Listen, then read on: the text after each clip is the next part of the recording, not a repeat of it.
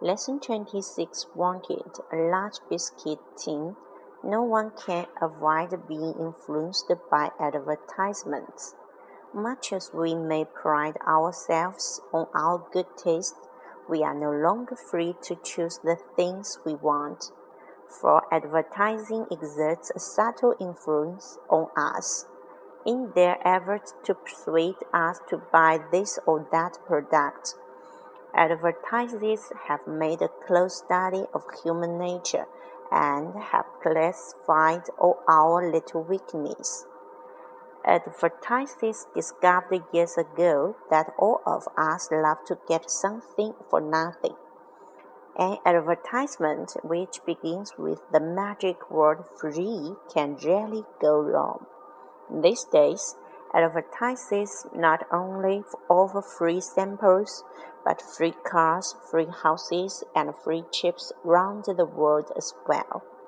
They devise hundreds of competitions which will enable us to win huge sums of money.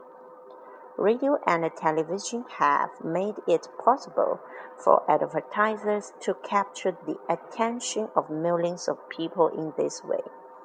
During a radio program, a company of biscuit manufacturers once asked listeners to bake biscuits and send them to their factory. They offered to pay ten dollars a pound for the biggest biscuit baked by a listener. The response to this competition was tremendous. Before long, biscuits of all shapes and sizes began arriving at the factory. One lady brought in a biscuit on a wheelbarrow. It weighed, it weighed nearly 500 pounds. A little later, a man came along with a biscuit which occupied the whole boot of his car. All the biscuits that were sent were carefully weighed. The largest was 713 pounds.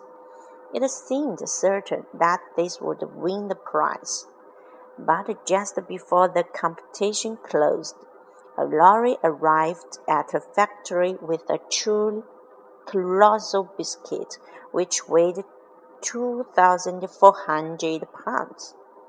It had been baked by a college student who had used over 1,000 pounds of flour, 800 pounds of sugar, 200 pounds of fat, and 400 pounds of various other ingredients.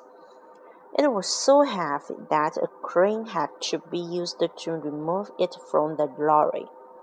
The manufacturers had to pay more money than they had anticipated, for they bought the biscuit, biscuit from the students for 24,000.